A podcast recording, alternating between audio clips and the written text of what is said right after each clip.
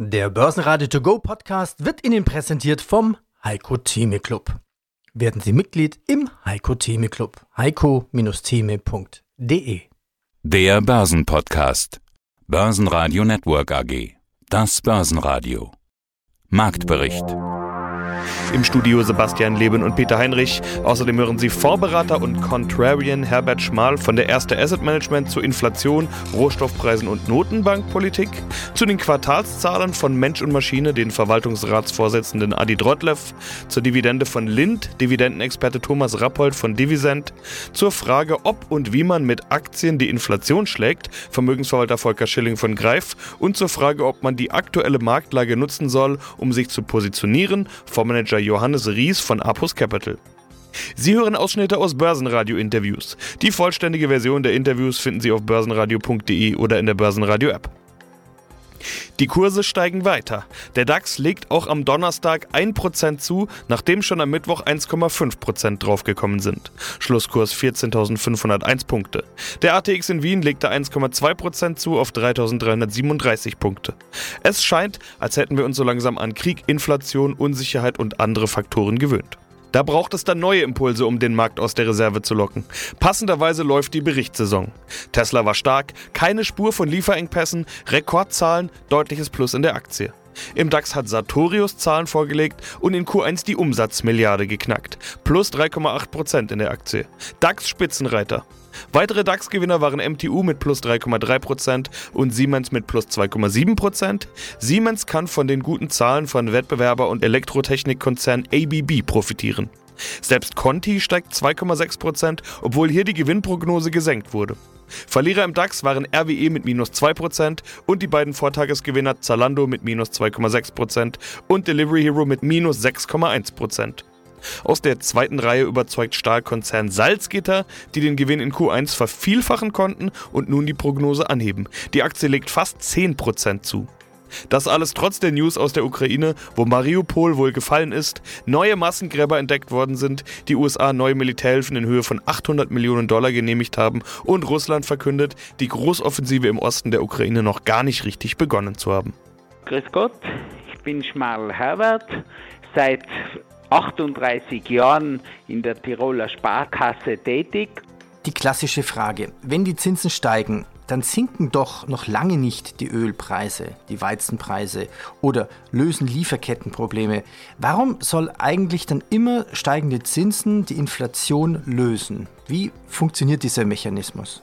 Ja, ich muss zuerst einmal die Gegenfrage stellen, warum hat man die Zinsen so weit nach unten getrieben? Warum? Weil man die Wirtschaft beleben wollte, weil man mit allen Mitteln Schuldner entlasten wollte und eigentlich neue Schulden machen, also zum neuen Schuldenmachen animieren wollte. Man hatte die Wirtschaft vorher mit den größtmöglichen Anstrengungen versucht anzuschieben, obwohl die Wirtschaftsentwicklung nicht so schlecht war. Wir haben eigentlich seit der Finanzkrise 2008-2009 immer wieder starke Wirtschaften gesehen, einen boomenden Aktienmarkt, ansteigende Immobilienpreise, nur hat sich diese steigenden Preise nicht manifestiert in den Rohstoffen und in anderen, und jetzt sage ich auch in den Lebenshaltungskosten normal, weil die Lebensmittelpreise und so weiter Jahre trotz dieses Booms nicht gestiegen sind.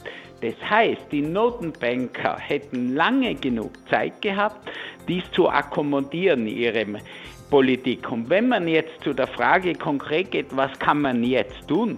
Kurzfristig kann man gar nichts tun, wenn es Lieferkettenprobleme gibt. Das ist einmal klar.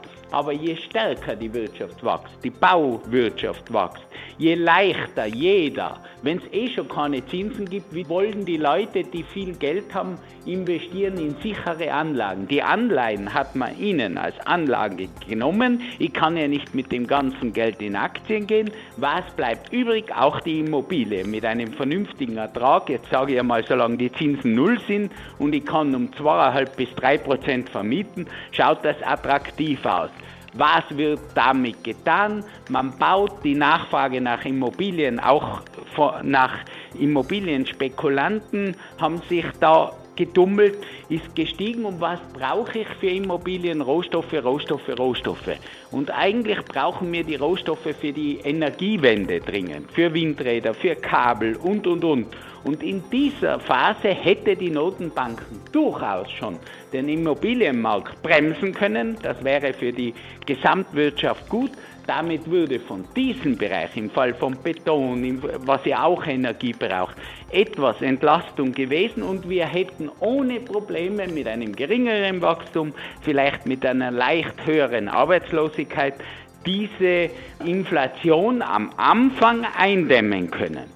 Jetzt kam, nachdem die Inflation schon vor dem Krieg so hoch war wie seit 40 Jahren nicht, dieser Krieg mit allen seinen tragischen Auswirkungen dazu. Und jetzt schauen die Notenbanken so, als wären sie überrascht gewesen. Also sie haben die Wirtschaft, wo es möglich gewesen wäre, wo man gesehen hat, die Rohstoffe sind knapp, nicht gebremst rechtzeitig. Und jetzt, was will ich jetzt tun?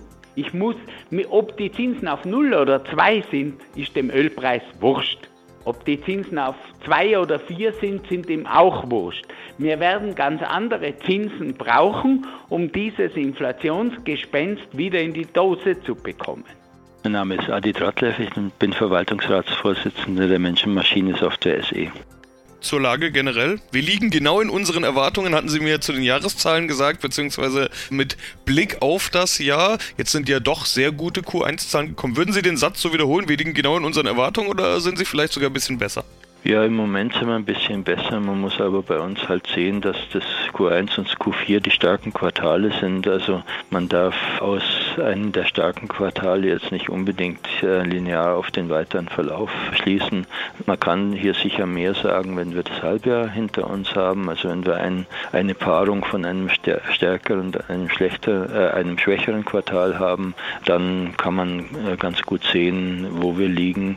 Im Moment hatte ich ja vorhin schon gesagt, liegen wir am oberen Ende unserer, unserer, unseres eigenen Korridors. Ähm, also da muss man sich jetzt von daher jedenfalls keine großen Sorgen machen, dass wir, dass wir da schnell abrutschen könnten. Und deshalb wurde die Prognose hier auch bestätigt. Rohertragszuwachs in der Bandbreite 8 bis 12 Prozent auf 150 bis 155 Millionen und ein Anstieg des Nettogewinns um 18 bis 24 Cent auf 1,44 bis 1,50 je Aktie. Und daraus dann auch folgend eine Dividende von 1,35 bis 1,40 je Aktie nach 1,20 im vergangenen Jahr. Über ihre Dividende haben wir schon oft gesprochen. Sie sind da auch immer mutig schon in der Vorabprognose Prognose, wohin sich das entwickeln wird. Aber ich habe auch den Satz gelesen, ambitionierte Ziele für das Geschäftsjahr 2022 bestätigt. Ich habe mich gefragt, wie sehr ambitioniert ist das denn? Also wie mutig gehen Sie auch ins Jahr? Ja gut, ambitioniert äh, sind unsere Ziele auf jeden Fall. Ich meine, wenn man, wenn man eine Ansage macht, dass man im oberen Zehner zweistelligen Bereich, also an die 20 Prozent äh, im Ergebnis wachsen möchte, dann ist es per se ambitioniert. Von daher, das, das ist der Grund für, für dieses Label, ambitioniert. Aber wie gesagt, das, also wir, wir kommen da aus, aus, aus einer Periode, wo wir diesen Schwung haben. Man darf auch nicht vergessen, Corona hatte uns ja alle ein bisschen runtergebracht gebremst. Wir haben diesen Bremseffekt zwar im Ergebnis äh, ganz gut auspuffern können, aber oben sind wir in zwei Jahren nur so viel gewachsen, wie wir normalerweise in einem Jahr wachsen. Also haben wir auch ein bisschen Nachholbedarf. Also von daher kann man das alles ein bisschen auf dem Teppich lassen, was da passiert. Ähm, ich denke, wenn jetzt nicht äh, um uns herum äh, irgendwas ganz Katastrophales passiert, dann befinden wir uns grundsätzlich schon in der Erholungsphase. Und wir sind halt wir sind in der glücklichen Lage, erstens im Softwarebereich bei Digitalisierung ähm, äh, zugange zu sein, wo man jetzt nicht befürchten muss, dass die Nachfrage schnell schlechter wird, sondern ganz im Gegenteil. Und dann haben wir eben auch noch glücklicherweise die Kunden, die was entwickeln, die was planen, die Prototypen machen, also die sehr, sehr weit vorne in der, in der Kette sitzen und nicht das, was, also äh, deswegen betrifft uns eben etwas eine Stauung auf in der Produktion oder eine Stauung auf, auf der Baustelle nicht, nicht schnell direkt. Ne? Ja, mein Name ist Thomas Rappold. Ich bin Gründer und Geschäftsführer von Divisend. Divisend ist die weltweit erste Plattform für die Rückerstattung ausländischer Quellensteuer für Privatanleger. Und du sagtest mir, es ist die teuerste Aktie nach Berkshire Hathaway. Es ist eigentlich eine Hüftgold-Aktie. Das wird man irgendwie nicht mehr los. Was kann das sein? Das Hüftgold naja, das haben die viele unserer Hörer an Ostern genossen oder in ihrem Osternest vorgefunden, weil das sozusagen der, der klare Marktführer ist. Die Rede ist vom, vom Lindhasen, übrigens dieses Jahr 70-jähriges Jubiläum vom Lindhasen. Wir reden über Lind und Sprüngli, also eine echte Kultaktie. In Zürich sagt man auch zur, eben zur echten Lind-Aktie, die wird nicht mehr verkauft in der Familie, die wird quasi nur weitergereicht, vererbt äh, in der Familie. Und die Aktie steht jetzt im Moment auch auf einem Kursniveau, eben in Euro gemessen, auch von weit über 100.000 äh, Euro. Dann also wirklich eine schwergewichtige Aktie. Wer es etwas leichter möchte, kann auch den Partizipationsschein kaufen. Der bietet also auch einen ähnlichen Kursverlauf ab, aber um das Zehnfache eben günstiger als Partizipationsschein. Der Vorteil von der großen Aktie ist auch, dass man jährlich eben ein Schokopaket bekommt, wenn man zur Hauptversammlung geht. Dieses Jahr findet die Hauptversammlung wiederum nicht statt kann man das anfordern, das Schokopaket, um Umfang rund ein Kilogramm äh, in Lindschokolade. Dann das es zusätzlich zur echten Cash-Dividende dann auch noch als Naturaldividende eben gibt. Muss ich die Lindschokolade auch versteuern? Hm. Gute, Gute Frage. Frage. ich glaube, wir fragen mal einen frag Steuerberater. den Steuerberater oder frag den, äh, den Finanzbeamten dort äh, dann. Ich weiß nicht, wer uns da jetzt alles zuhört dort, aber die Frage ist sicher eine Frage an den Steuerberater. Und was gibt es jetzt als Dividende? Als Dividende gibt es dieses Jahr auf die Namensaktie dann eine Dividende in Höhe von 1200 Franken, auf den Partizipationsschein dann 120 Franken und das ist wiederum eine Anhebung von rund 9 Prozent auf die Dividende vom letzten Jahr. Letztes Jahr wurden die Lind-Aktionäre ja noch zusätzlich durch eine Jubiläumsdividende versüßt. Der Lind-Vorstand konnte sich letztes Jahr, also im Corona-Jahr, äh, leisten, die Dividende damals kräftig zu erhöhen zum Firmenjubiläum. Man hat dort also hohe Rücklagen ausgekehrt, weil man gesagt hat, sonst liegt es auf dem Cashkonto rum. Man braucht das Geld nicht, also schüttet man es an die Aktionäre aus. Auch ein gutes Motto im Sinne des aktionärsfreundlichen Kurses dann auch von der Firma Lind. Mein Name ist Volker Schilling, ich bin Gründer und Vorstand der Greif Kapital Management AG in Freiburg. Wie kommt man da raus als Anleger? Also wir haben Negativzinsen, jetzt offiziell 7,9% Inflation, zweistellig, werden wir es wahrscheinlich im Mai noch hören, vermute ich mal, oder aller spätestens nach Pfingsten. Ich brauche ja als Anleger dann mindestens eine Rendite von 10%. Wenn ich einen Fonds habe, dann vielleicht sogar noch mit Fondsgebühren dann von 12%. Was sind denn die besten Fonds, die ich einsetzen kann? Wie kann ich denn 12% Rendite an der Börse erreichen? Ja, das ist natürlich, man würde, langfristig würde man sagen, geht das nur mit Aktien. Ja, das ist das eine. Aber wenn wir eben, wie ich gerade angesprochen habe, wenn wir meiner These folgen und den Markt es unvorbereitet trifft, dass es zu Veränderungen von Zinsen kommt, dann werden einen die Aktienmärkte dort auch nicht retten. Das ideale Produkt würde ich sagen, ist eigentlich der Mischfonds, der mir die Aufgabe abnimmt, wie balanciere ich mein Portfolio vernünftig aus.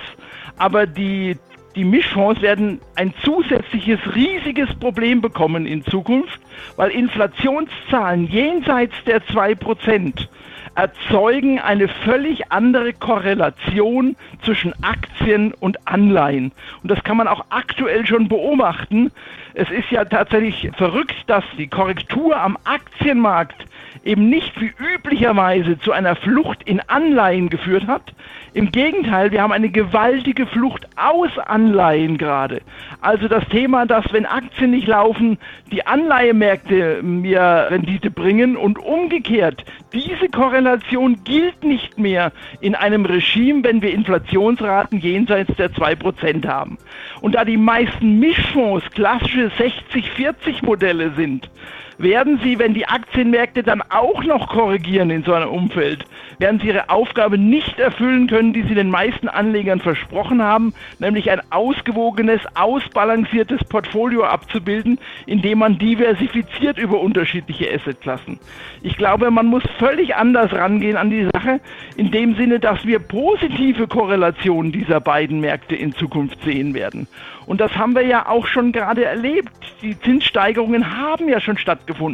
Zehnjährige US-Anleihen notieren schon wieder bei 2,8, 2,9 Prozent. Also, also kann ich sagen, Anleihen sind keine neue Assetklasse, sondern ja. maximal ein Festgeldparkplatz? Ja, es ist ja geradezu schizophren, wenn Sie als Mischfondsmanager beispielsweise gezwungen werden, durch Quoten, durch fixe Quoten, Anleihequoten zu halten, auch wenn Sie sehen am Markt, dass es dort nur eigentlich Verluste gibt, weil weitere Zinserhöhungen führen zu massiven Kursverlusten. Man muss sich nur mal die unterjährige Österreich-Anleihe beispielsweise anschauen, wie die korrigiert hat bei minimalen Zinsveränderungen. Das heißt, wenn wir meiner Theorie weiter folgen, dass die Zinserhöhungen unausweichlich kommen, werden Anleihen massiv an Geld verlieren. Johannes Ries von Apus Capital, Gründer und Fondsmanager. Das bedeutet, Sie investieren zitieren jetzt. Ich will mal den Schluss des Textes vorlesen, den Sie mir schon mal gegeben haben. Die letzten paar Sätze und daraus kann man vielleicht schon viel äh, schließen. Da sagen Sie, sehr oft erweisen sich merkliche Kursrückschläge im Nachhinein als attraktive Investitionsmöglichkeit. Mhm. Langfristig denkende Investoren werden häufig dafür belohnt, dass sie sich nicht von der allgemeinen Panik anstecken lassen. Wenn es auch aktuell so viele Unsicherheiten wie lange nicht mehr gibt, sind wir davon überzeugt, dass bei einer Auflösung der aktuellen Krisen unser Ansatz wieder tragen wird. Ja, das klingt, als würden Sie diese Unsicherheiten jetzt eben nutzen, um sich zu äh, positionieren. Ja, also wir sind sicher, weil keiner weiß ja, wie das in der Ukraine weitergeht und wie lange der Lockdown noch ist. Wir sind noch nicht bei, am, am Vollgas fahren. Wir haben noch relativ viel Liquidität, das Pulver noch ein bisschen trocken gehalten, aber wir haben sukzessive natürlich angefangen, schon in potenzielle Gewinne der neuen Situation äh, zu investieren und äh, dort auch unsere Investments zu verstärken, zum Beispiel in dem Unternehmen, was die Kühlung von Servern per Wasser ermöglicht oder auch in sehr innovativen Hersteller von Solarzellen hier in Europa. Solche Dinge haben wir unsere ersten Investment gemacht und werden auch sicher, gerade wenn man sieht, dass das Ukraine-Thema sich hoffentlich, und das wünschen wir uns ja alle von Herzen, entspannen könnte, dann auch wieder äh, unsere Investmentgrad deutlich nach oben fahren. Aber wie gesagt, wir glauben, vieles, was wir auch schon im Portfolio haben, ist sehr gut darauf aufgestellt und er hat vielleicht sogar mittelfristig oder sogar relativ kurzfristig einen weiteren Schub durch das, was passiert ist. Dividenden, das ist ja euer Spezialgebiet. Ihr seid ja quasi so eine Art Fintech, habt eine Software entwickelt, um Dividenden wieder aus dem Ausland zurückzubekommen. Wie funktioniert diese Software? Wie kann ich mir das System vorstellen? Ja, also das kannst du dir so vorstellen. Wir, wir sind eben eine, eine Internetplattform. Wir haben es jetzt erstmalig weltweit ermöglicht, dass eben Privatanleger wie du und ich dann, die jetzt eben Aktien wie Swiss Life oder Lind-Aktie oder L'Oreal-Aktie haben, dass die einfach auf unsere Website gehen können, auf meine-quellensteuer-zurück.de und dann kannst du dich in der Folge bei uns äh, bei Divisend eben registrieren dein oder deine mehreren Wertpapierportfolien, je nachdem wie viel du hast, dann einfach dazu linken. Dann, dann werden also die Daten aus deinen Wertpapierportfolien reingeladen bei uns. Wir erkennen dann sofort, welche Werte quellensteuerrelevant sind, also ausländische Dividendenzahler sind. Wir stellen auch fest, wie lange du zurückliegend, über wie viele Jahre du zurückerstatten kannst, in welcher Höhe. Dann, das siehst du bei uns alles vorab dann. Und dann kannst du flexibel für die einzelnen Aktien und für die einzelnen Länder dann eben die Rückerstattungen dann vornehmen. Das heißt, du wirst dadurch einen Schritt-für-Schritt-Prozess dann durchgeführt. Das sieht auch nicht so aus wie bei Elster, also nicht, nicht so hässlich dann, sondern wirklich schön dann, komfortabel dann. Und du bekommst dann die Anträge dann eben komplett fehlerfrei dort heraus dann. Zum Teil können die Anträge dann auch, wie zum Beispiel in die Schweiz oder nach Dänemark, dann eben schon digital versandt werden. In anderen Fällen auch schon per E-Mail, wie nach, nach Norwegen oder nach Schweden. Und ansonsten eben in Papierform in die einzelnen Länder. Aber eben, du bekommst alles auch inklusive Anschreiben, auch in ausländischer Sprache, druckfertig geliefert. Börsenradio Network AG Marktbericht Der Börsenradio To Go Podcast wurde Ihnen präsentiert vom Heiko Theme Club. Werden Sie Mitglied im Heiko Theme Club. heiko-theme.de